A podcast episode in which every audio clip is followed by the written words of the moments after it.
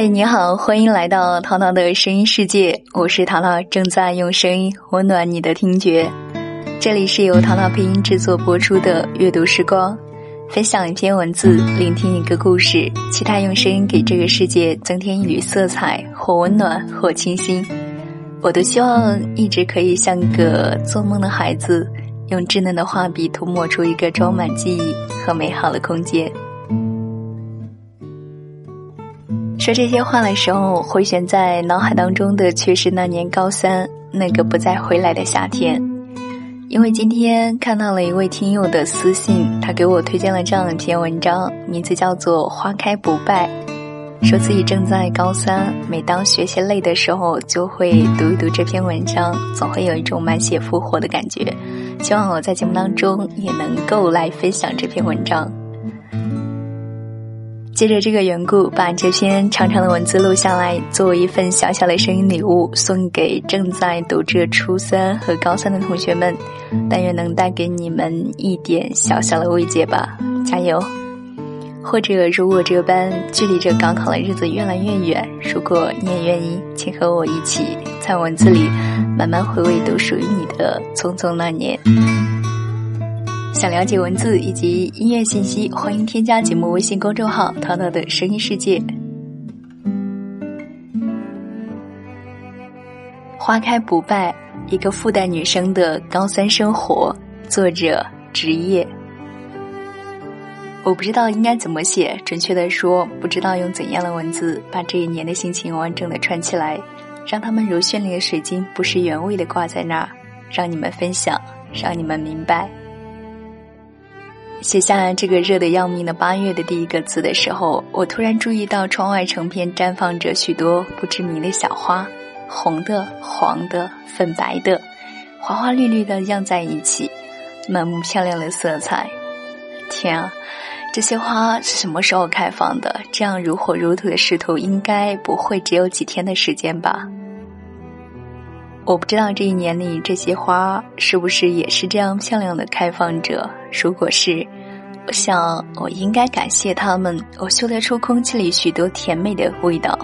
有一个很美丽的词突然冒出来：“花开不败，花开不败，花开不败啊！”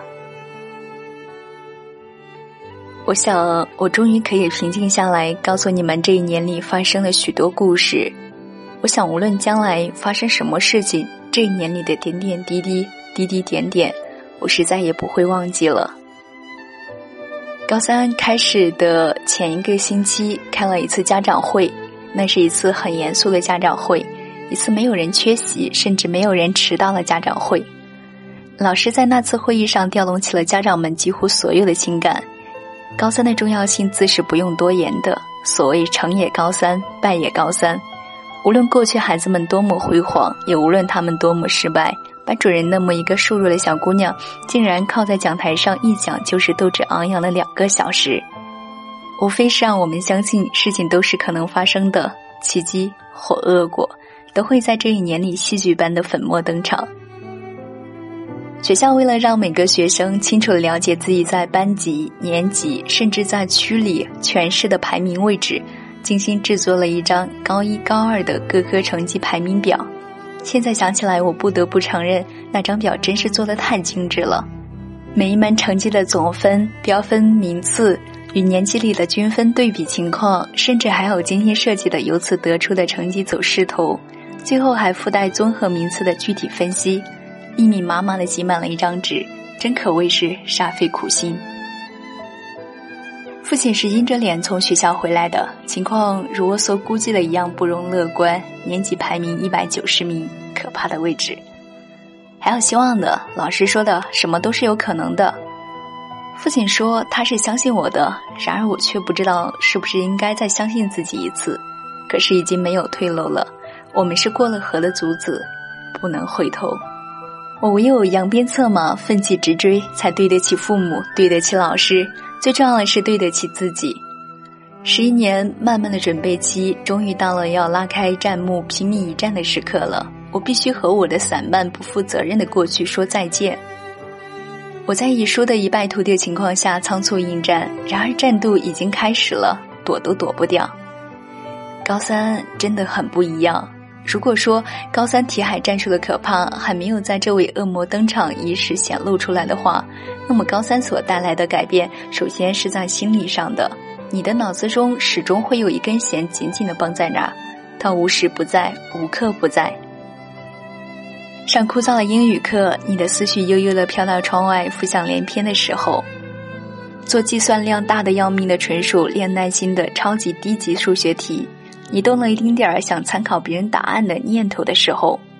深夜十二点强迫自己坐在桌前背长的绕口的人民民主专政含义，背得脑袋如小鸡啄米一般的时候，那根弦绷的就来了个震耳欲聋。高三了怎么能这么堕落？然后整个人一激灵，紧跟着心脏的狂跳不止，马上强大精神继续应战。在高三刚开始的那段时间，几乎每个人都踌躇满志的跃跃欲试，每个人都魄力异常的非复旦交大不进。我在床头贴上一张杀进复旦的特大标语，在每天早上和入睡前都大喊几遍，以增加自己那点少的可怜的信心。所有的梦想都在高考的压力下抽象成了自己认定的那座神圣学府。当时一听到关于复旦的任何消息，就立即热血沸腾，激动不已。仿佛所有的东西都在那所学堂耀眼的光环下黯然失色。我从来都没有想过一百九十名的分数和复旦的巨大差距。周围的同学们似乎也意识到那种千军万马过独木桥的可怕真实。我们固守着心中的梦想，祥林嫂般的嚷嚷着“我要某某”，那种心理和由此制造的一触即发的紧张气氛，是不到高三的人所不能体会的。来自高三的第一次真正较量很快来临了。第一学期的期中测验，一次我们认为已经准备好却被杀得惨不忍睹的考试，我们的排名就如同老师先前所预言的那样，来了一个天翻地覆的变化。班里许多名不见经传的同学，如同一匹匹的黑马，一下子让大家大跌眼镜。起起伏伏、蹿上滑下之间，许多人开始变得实际起来。北大的校门的确艺术的够格，可并不是每个人都能够在那儿感受高雅的。周少僧多的尴尬，让每个高三学生在现实与梦想的巨大落差前狼狈不已。我是那极少数仍抱着幻想不放的人，请注意，我用的是“幻想”一词，也就是那种在当时看来是绝对不可能实现的事。按理说，我这种在高一高二不争气的徘徊在二三百名之间，而在高三已过去四分之一，却仍是保持小幅盘涨势头的人，对复旦这样一所全国顶尖的学府是不应该再产生任何幻觉的。可是天晓得，我当时怎么就会有如此一种革命乐观主义精神？我固执的抱着每考一次前进五十的念头，痴痴的盘算着，傻傻的得意。而后来的事实也证明。正是由于当初自己那种吓人的乐观，才有了执着下去的动力，才使绝对不可能的事逐渐的一步步闪现出希望的曙光。用残酷的事实去挫败年轻人原本就不堪一击的脆弱的自信，是高三向我们抛出的第一道杀手锏。心理防线的牢固程度，是能否在这场战争中战胜了一个极为重要的原因。当时我并没有意识到，这种执着的、有些傻气镜头，竟有如此大的魔力。只是一味了坚持复旦那个守了十一年的抽象名字，我甚至没有意识到要用什么样的代价去交换这个儿时就有的美丽的概念。只是紧紧的跟着他，一遍遍的默念他。我在毫无知觉的情况下，用自己的狂妄换来了一丁点优势。其实我没有意识到，这的确是一个不错的开始。我去找班主任谈了一次，那个长得娇小可爱的女人味十足的老师，一见我就柔柔的说：“这次考的不错，下次保持华真可以冲一冲。”我到现在还想不通自己当时怎么就那么斩钉截铁、胆大妄为。我要考复旦，一向淑女气十足的老师竟也掩饰不住的张开了 O 字形的嘴巴。好在他很快顾及到了我的感受，继而柔柔的说。那你可要再努力一些啊！不过有希望的，有希望的。我傻傻的咧开嘴笑。桌子上有一束玫瑰，开得正艳，红得像要滴出水来，朝气蓬勃的向上舒展着。阳光斜斜的射进来，照得出去的办公室里，一阵暖意。现在想起来，那个老师轻描淡写的一句话，给了我多大的动力。且不说他的话里到底有多少肯定的成分，但那句有希望的，却如同一盏明亮的灯，在接下去的日子里，始终不远不近的悬在我的脑子里，连带着那天桌子上玫瑰香甜的味道，让我觉得整个人都暖和了起来。接下来的日子开始变得越来越平淡，越来越简单，单一的重复。每天早晨，我气喘吁吁地冲进那间坐得铺铺满的教室，放书包、拿练习，开始演算。那一日一日相似却又不太相同的日子，现在想来已经抽象成了总是写的密密麻麻的草稿纸，黑板上一直擦不干净的公式、习题，老师一句句发自肺腑的叮咛和永远漂浮在空气里的稀稀疏疏的粉笔屑。男生们的头发总是乱蓬蓬的一根根杵在那儿。女孩子们所有的漂亮衣服也都被简化成了整齐划一的清一色的校服。我们偶尔也会从堆得像小山一样高的乱七八糟的纸堆里抬起目光涣散的眼睛，瞅一眼黑板上新近抄写出的交多少钱、买什么书之类的歪歪斜斜的通知。日子就这样在平平淡淡的点滴中流走。班里同学的幽默细胞在这种单纯的环境中被训练得异常尖锐，任何一点细枝末节的小事一旦被抓住了，就立即被夸张的扩大再扩大，然后引来全体的轰动。某作家的一篇关于“放狗屁、放狗屁、放狗屁”的文章，竟然引来了全班同学拍桌子笑、拆桌腿敲打的疯狂举动。老师说，这是一种高三综合症的表现，因为我们的生活太单一了。因此，任何一点能激得起涟漪的东西，都会给我们带来不可估量的快乐。高三的体育课是学校规定的唯一不能被侵占的课，男生们经常在体育课上打篮球，打到毛衣都能拧出水来；女生们则在一边踢毽子、跳皮筋儿，逍遥快活。每周五下午两节课后的短暂时光被我们定为游戏日，我们绞尽脑汁拼命地往学校带东西玩。有一种弹硬币的小儿科游戏特别受到我们的青睐，弄几个一角一元的硬币放在桌上，用几块橡皮搭起来做球门，不管男生女生，全趴在桌上大叫大笑，煞有介事的玩得不亦乐乎。我自己也搞不明白，已经举行过成人仪式的我们。怎么会这样的容易满足？笑起来怎么就这样的歇斯底里？玩的时候就拼命的玩，学习的时候就拼命的学习，是我们高三信奉的一条颠扑不破的真理。高考倒计时盘上的数字越来越小，我们已经没有时间了。老师向我们嚷：“该干什么就干什么吧。”我没有像别的书上写的同学之间那样勾心斗角，大家在一起的时候总是快快乐乐的。无论多么苦，多么无聊，我知道至少还有和我站在同一战壕里的兄弟。没有那种在学校里装着玩，在家拼命用功的学生，因为没有时间，也没有精力去准备那些虚伪的东西。没有人愿意那样做，坦白的说，是不屑去做。后来有一天，不知是谁在教室里插了一捆新鲜的百合，粉白的那种香水百合，一整个秋季。教室里始终萦绕着百合恬静的味道，我们就不经心的在淡淡的甜香里一日复一日的演算，没有人去刻意注意那捆甜然的百合，但它和它的味道却真真实实的、深深的烙在每个人的心里。我不知道用什么词语来准确的表达那一阶段自己的感觉，可能是踏实吧。我依旧在每天早起和晚睡的时候大喊一句“杀进复旦”。但却不再一遍又一遍的将复旦挂在口头了。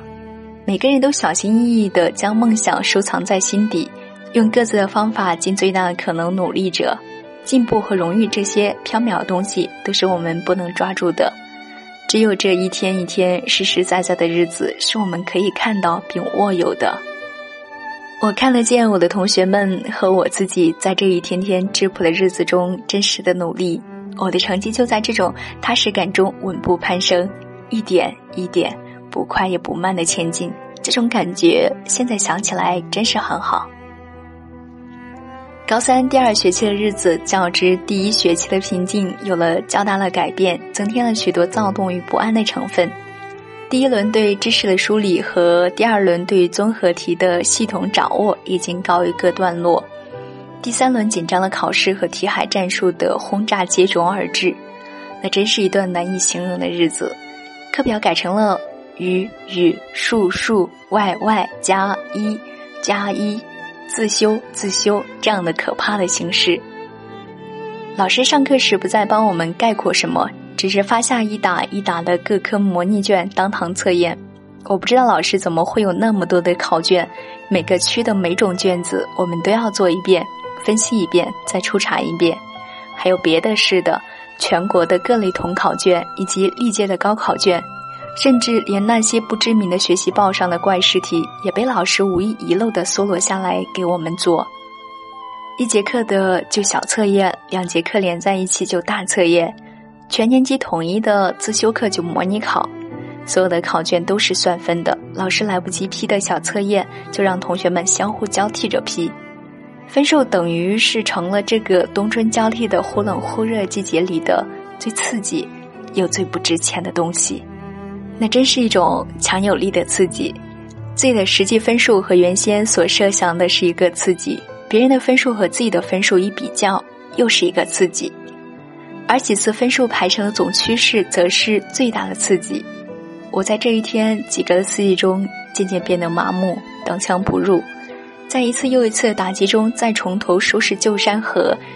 在惨不忍睹的失败中，锻炼活血吞牙的勇气和毅力，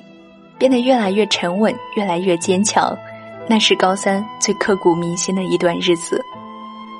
考试和分析成了生活中的全部内容。算时间做卷子，订正、分析，根据错题再做练习，反反复复，复复反反。我们将今天回去做安章卷子改成今天回去把这本书做掉，将睡觉的时间一拖再拖，将叫醒的闹钟越拨越早。每天背 n 个单词，每天做 n 张考卷，每天完成 n 份订正。计划表上涂得密密麻麻，每完成一样就用彩笔划去一样。那一道一道触目惊心的杠杠和考卷上红艳艳的大叉叉，滴零滴落的洒满了每一个黄昏和早晨，铺满了学校和家庭那条唯一看得见漂亮花朵的小路，像山一样高的发黄的纸页，竟在发霉的空气里缓缓的挪动。有时候在家背书背的眼泪都要掉下来，手都想扔到窗外去，可是只要默念几遍复旦，马上就会平静下来。我在这沉重的脑袋、空白的心，甘心情愿的埋在那间要馊掉的屋子里，一遍一遍的知乎折页 A B C D，执着啊执着！我不明白，我这么一个散漫惯了的人，怎么会一下子变得这么正襟危坐、感天动地？到如今，我坐在空调房里，惬意的整理着高三一年的书籍，仍是佩服自己当时的毅力和勇气。几大本密密麻麻写满批注的笔记，半米高的每张都仔仔细细做，仔仔细细订正和分析的考卷，还有一本字典一样厚的十六开的数学经典习题，每道题竟都有四五种解法，被看了不下十遍以上。在那个冷得要命的冬日和气候怪异的春天里，我用皲裂的双手粗糙了笔记，一个字一个字，一道题一道题的编织着心中。那个神圣又唯一的梦想，我想这就是高三所带给我的影响与改变吧。成长是憧憬和怀念的天平，当它倾斜的颓然倒下时，那些失去了月光的夜晚，该用怎样的声音去抚慰？老狼的歌我很喜欢，在那一段日子里，老狼让我安静，让我释然。我想，如果要用一个人的歌声去给我的高三配乐。老狼的很合适，平静下藏着波澜的声音。我带着一百九十米的耻辱，用一种破釜沉舟的心情和现实做最后的搏斗。我仔细审视一下手中的砝码，什么都没有了，只有努力。我想，每个曾经拼搏过的高三生都体味过这种拦截掉所有退路的狭隘的美丽，都是在用心感受最后的心情里的那种悲壮情怀。填志愿是一件要命的事情。远比我想象的要复杂，让人受不了。保守，保守，再保守些，成了填志愿的首要原则。我的处境有些令人绝望，全家上下的那点可怜的背景，不足以引起任何能人慈爱的眷顾。自己的成绩又软弱的没有半点呐喊的能力，纵使大半年的努力换来了年级前八十名的稍稍靠前的位置，但在前几年一百九十名的阴影和负担这道高不可攀的门槛前，也变得怅然无力起来。最后，甚至连校长也发话了：“你考复旦只有百分之三十的希望，要考虑清楚啊！”那几日，我的神经变得空前脆弱起来。在难以企及的梦想与相对保险的退步中飘忽不定、犹豫不决，于是我选择放弃。我不敢让复旦如同一个美丽的童话一样仅仅存在于口头，我不敢用不自信的鸡蛋去碰一下那块坚硬无比的石头，我无法忍受万一失败所带来的那种从天堂到地狱的绝望。我在全票赞成的欢呼声中颤颤抖抖地写下了那所我想也没想过的学校的名字。任背叛的字眼在脑中炸开。交掉表格后，我一个人坐了两个小时的车，偷偷的跑到复旦的校园里去坐了一个下午，去哀悼我梦想的破灭。复旦真漂亮，铺天盖地的杜鹃安静的在校园里醉人的开放，恰到好处的映衬着如我想象中的肃穆的神圣的复旦校园。我的眼泪一下子流下来，我不甘心。我不甘心一个做了十二年的梦就这样被一张薄薄的纸所彻底打碎，我不甘心高三这一年来日日不顾一切的拼搏就这样被一句保险理由而葬送。我知道没有什么可以代替复旦在我心中那种举足轻重的地位。若是真的以高分进了其他学校的任何一个系，那种遗憾又岂是坐到复旦门口去大哭一场所能排遣的呢？我知道，一个燥热无比的星期天下午，对我而言意味着一种执着一念的胜利。现在想起来，那一个下午的宁静美丽的复旦，帮助我做出了一个属于我自己的多么重要的决定。最后，我终于做出了属于我自己的决定，在所有人诧异的目光下，要回了我的那张志愿表，郑重的在表格上工工整整的填上了复旦大学那四个令我激动的大字。它真是我十二年来写的最舒服的、最漂亮的四个字。这四个字也是我这么多年来凭自己的意愿所做出的最重要的一个决定，是体现我人生最初分量的一个决定。我要我想要的，纵使是在现实面前被撞得头破血流，纵使是在高考场上输得一败涂地，这是我自己做出的选择。正如学生败在考场上。接下来的日子就再也没有什么值得书写的地方了。拿到复旦的通知书后，终于还是忍不住去看了那间熟悉的教室——五楼南边走廊向里走的最后一间屋子。高三一年的青春从这里流走，讲台上的玻璃瓶里意外的插着一束淡紫色的勿忘我，嫩绿的小碎花瓣零星的点缀其中，轻轻的在风里摇曳。高三的三百多个日日夜夜里的一点一滴，也正如一朵一朵姹紫嫣红的小花，开在每一个人的心里。也许不是每朵花都美丽的惊天动地，不是每朵花都香艳的惊世骇俗，也并非每朵花都能结出丰硕的果实。但那些花儿的确真真实实的在每个人心中最柔软的地方绽放过一回，也确确实实留下过一些花开的甜香。这些花儿的影子，连同高三带给我们的是今天我们用来看世界的一双成熟的眼睛。这份刻骨铭心会影响我们今后在人生路上的每一次选择，每一次决定。花儿开过了，我们承认也好，忽略也好，这样花开就会不败。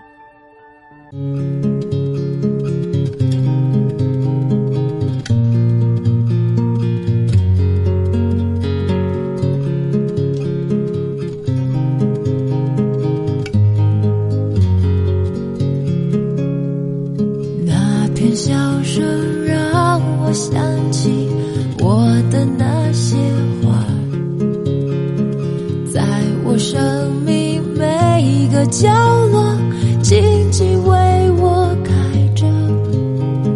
我曾以为我会永远守在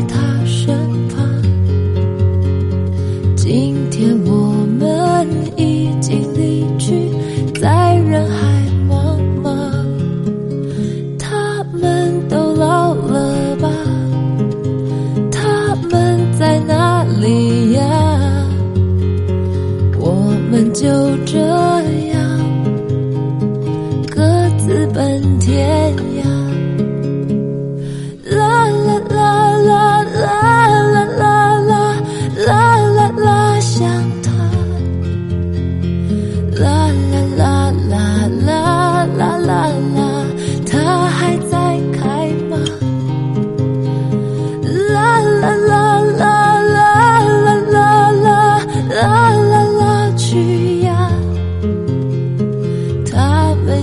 已经被风吹走，